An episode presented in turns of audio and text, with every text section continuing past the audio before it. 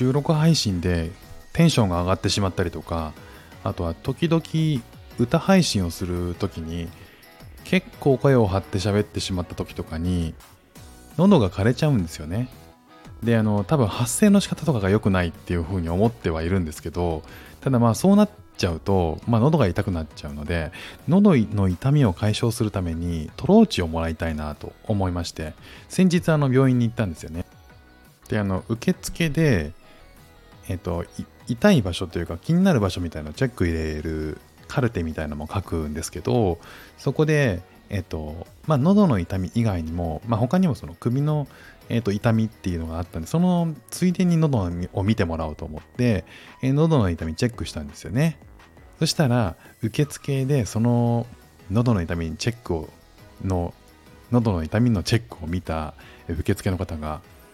めっちゃめちゃ疑いの目をかけて僕を見てですね、まあ、完全にコロナの患者なんじゃないかっていうコロナの疑いがある患者なんじゃないかっていうことをえー、めちゃくちゃ疑いの目で見て「喉痛いんですか?」って言われて僕があのめちゃめちゃ否定する意味でねあのとっさに出た答えが「あいやあの声の仕事してまして喋り続けるとちょっと喉が痛くなっちゃうんですよね」っていうふうにとっさに言っちゃいましたねそんなフック船長ですえー、イラストに挑戦したり歌を歌ったり英語学習のことだったり海外生活で面白いと感じた日本との文化や価値観の違いそこから改めて感じた日本のすごいところなんかをお話ししております、えー、あの昨日の配信で、えー、美容院に行ったという話をさせていただいたんですけれども、えー、そこでですね、え結構面白いお話をしたんですよね美容師さんとね、えー美容師さんがあの英語の英語の学習状況どんな感じですかってどうですかっていうふうに聞いてくれてあえっと学校自体はその基本文法は大体まあ分かってきた。だけどやっぱり使う場所っていうのをもっと作んなきゃいけないなっていうのがやっぱ課題であとはその表現力。えっと中間的な言葉をもっと使いたいなと思ってるんですよね。表現したいと思ってるんですよね。あの、例えば、えー、How are you? って言われて、I'm fine か、No bad か、まあその、いいか、悪いか、まあ悪くはないかぐらいしか表現できない、その間のことっていうのをもっと表現したら、できたらいいなと思ってるんですよねっていう話をしたんですよ。そしたら、え、美容師さんがね、ああ、なるほどね。あでもね、シンガポールでは、その、英語だからなのかわかんないですけど、中間っていう表現ってあんま存在しないかもしれないですね。っていうふうにね、教えてくれたんですよね。で、その例えば、美容室でオーダーに、お客さんのオーダーに対して、えー、っと、やれる限りのことはやってみるっていうふうに言うと、これめちゃめちゃトラブルになるらしいんですよ。やれるかやれないかはっきりしてほしいって言われるらしいんですよね。あとはその美容師さんが以前ローカルのスタッフシンガポールのシンガポール人のスタッフを教育するときに、えー、遠回しな言い方で注意を促したらしいんですよね。そしたら、それよくわからない。はっきり言ってほしいっていう趣旨で逆に怒られたらしいんですよ。あの、逆に怒られるんだっていう話もあるんですけど、まあまあ詳しく話は聞いてないんですけど、どうやらその中間的な曖昧な表現っていうのは、なんかすごく嫌われるらしいんですよね。で、こう、これの話を聞いた時に、まあ、どんな言葉でどんなことを言うかによって、えー、嫌われるんじゃないかとか思ってしまいがちなんですけど、えー、シンガポールの人に関しては、えー、そこは結構切り分けてる言葉と人の、えー、については結構切り分けてるんじゃないかなというふうに感じましたね。えー、こことね僕もずっと日本で住んでいたので、えー、日本ではここの部分の表現っていうのがすごく多いと言われてますよね。まあ、その言葉の表現っていうのがすごく広くて幅が広すぎて言葉の選び方によってこう敬語も尊敬語も謙譲語もあるし相手の立場を重んじたりとかあのこう言いにくいことを遠回しに言うことで相手を傷つけないように配慮したりあと嫌われないように配慮した言葉選びとか言い回しができるっていうのも、まあ、日本語のいいところだったりするわけですよね。まあ、こう文脈を一方で読み取る力っていうのもこれは結構桁外れなんじゃないかというふうに世界的にも言われてる。えー、行間を読むとかねいろんなそんな言葉もありますけどね、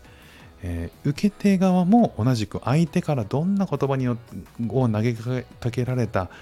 のか言葉などんな言葉なのかにすごく注意を配ってますよね。まあ、ある場合ではそれは、えー、何を言われたか以上にどう言われたのかっていうことを結構気にしてしまったりとかする。えー、発言自体にね好き嫌いも乗っちゃうし、えー、さっき行間を読むっていうふうにお話ししましたけどオブラートに包むっていう言葉があると思うんですけどまあ一見こう苦くて刺激のあるものでも口の中では味がしないようにする。で飲んだ後に胃袋で直接その効果が、え発揮されるような感覚ですよね。オブラートに包んでもの飲ませる飲み込ませるっていうのはね。ただまあ飲み込む時はどうか楽にっていう発想なんですけどこれ後々思い返してその言葉っていうのがいかに劇薬だったのかっていうのを後々知ってえー、涙を濡らす、涙ね、えーま、涙で枕を濡らす夜もね、まあ、あの、何回も僕はあったんですよね。まあ、果たしてだからこう、そういう意味だったのかっていうことを、どんな意味だったのかっていうことをずっと考えちゃうんですよ。で、眠くなって、眠れなくなっちゃうんですよね。で、それで、えー、結果的に出した答えっていうのが、自分というフィルターを通して解釈したある時はポジティブである時は劇的にネガティブな解釈になっちゃったりするもんじゃないですか。まあ、実際僕はそうなんですよね。結構ね考ええー、込むタイプ、えー、などういう意味だったんだろうっていうことを結構考えるタイプなんでねその放たれた言葉の本当の意味とか意図っていうのが生活に伝わることっていうのは実はこう考えると少ないんじゃないかなっていうのをね感じました。オブラートに包むっていうのが果たして誰に対して優しいのかっていう、えー、ことですよね、まあ、口に入る時は苦くてインパクトは強いんだけど処方されたお薬を純度100%に近い状態で享受した方がいいのかそれともこうトゲのない言葉にして処方したお薬っていうのが無味のまま飲み込めて自分の消化機能とか分解酵素に頼って時間をかけて掘り当てていくのが、えー、はたまたいいのかってね難しいところですよね。であのオブラートってに包む場合って問題は2つあるかなと思ったんですよね。まあ、1つは分解酵素って、まあ、その言葉を分解して解釈する能力ってその聞き手の過去の経験から食うことっていうのがほとんどだと思うんですよ。要はそのイメージってその人の中にしかないからえー、だからこう分解機能って人それぞれだと思うんですよね。であるがゆえにこう受け手が必ずしもそのオブラートを正しく分解できて本来の意図を正しく理解できるかどうかって正直怪しいんですよね。まあ少なくともはっきりしない発信者側からすると、えー、ただ、えー、それは担保でききれてないんですよね。ではもう一つはこう体がこう刺激物を追い出すようにできてるんじゃないかと思ってるんですよ僕だからもうスッと胃袋までは落ちたんだけど分解酵素と混じってこう刺激物を生み出す過程ではこう僕もそうなんですけど、まあ、時にどうしても受け入れられずに受け付けられずに良い解釈に向かおうとして堂々巡りのループになっちゃう、まあ、つまりこう本当は、えー、これはかなり刺激のあるものなんだろうと思ってても、えー、そんな刺激のあるものを体に入れたくないなっていうので良い解釈にしようって無理くり、えー、考えちゃう。いやでもやっぱ違うんだろうなって言われるとこう堂々巡りするみたいなね、まあ、やっぱりこう人は都合よく解釈したい生き物だったりすると思うんで、まあ、少しでもこうダメージを減らしたいっていう風なこう抵抗をすると思うんですよねだからこう劇薬をトローチくらいにやっぱ解釈したいっていうのがあの人間だと思うんですよ。ね、だからこうそうとも受け取れないことも分かってるし気づいてるんですけどその過程がこうループされるようなね風になっちゃうと思うんですよね。だから本来はこの個体差とか時間差理解の時間差っていうのを把握した上で、えー、本来はオブラートを選ばなきゃいけないこう発信側も、まあ、かなりこうリスクがあるというかね、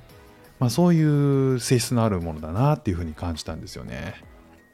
まあ、こう実は話し手にとって処方した時の、えー、抵抗が少ないからこそ使われるオブラートだったりすると思うんですよ。こう相手に投げるボールをできるだけ柔らかくして自分もやっぱりこう傷つかないようにするっていうことも一つ役割としてありますよね。だからこう聞き手に、えーと、話し手にとっても受け手にとってもオブラートっていうのは良くもあり悪くもあるっていう。だからこう表現が豊かで文脈を威力を重んじる日本語っていうのは美しくて尊いものだったりすると思うんですけどもねあの本当に本音をぶつけたい相手とか意図を強く伝えたい、えー、やり取りに対しては時にこう面倒くさくて逆効果を生むっていうこともあるんだなっていうふうに思いましたね。どれだけこう相手の解釈に任せられるのかどれだけ時間をかけてもいいのかとか自分の性格も相手の性格もよーく理解してないと測り間違えるとこうそれ測り間違えちゃうとそれそのものが体の中からこう蝕むことっていうのは頻繁に起こるなということでオブラートっていうのも時に劇薬なんだなというふうに感じました。えー、ということで、えー、日本の文脈力の汲み取り能力めちゃめちゃ高くて、えー、美しくて尊いものだと思うんですけれども一方でオブラートに進むということはあの時にこう曖昧すぎちゃってえー、結局どっちのためにもならないなっていうこともあるなというふうに改めて感じたというお話でございました。ということで今日も聞いていただきましてありがとうございました。フック船長でした。ではまた。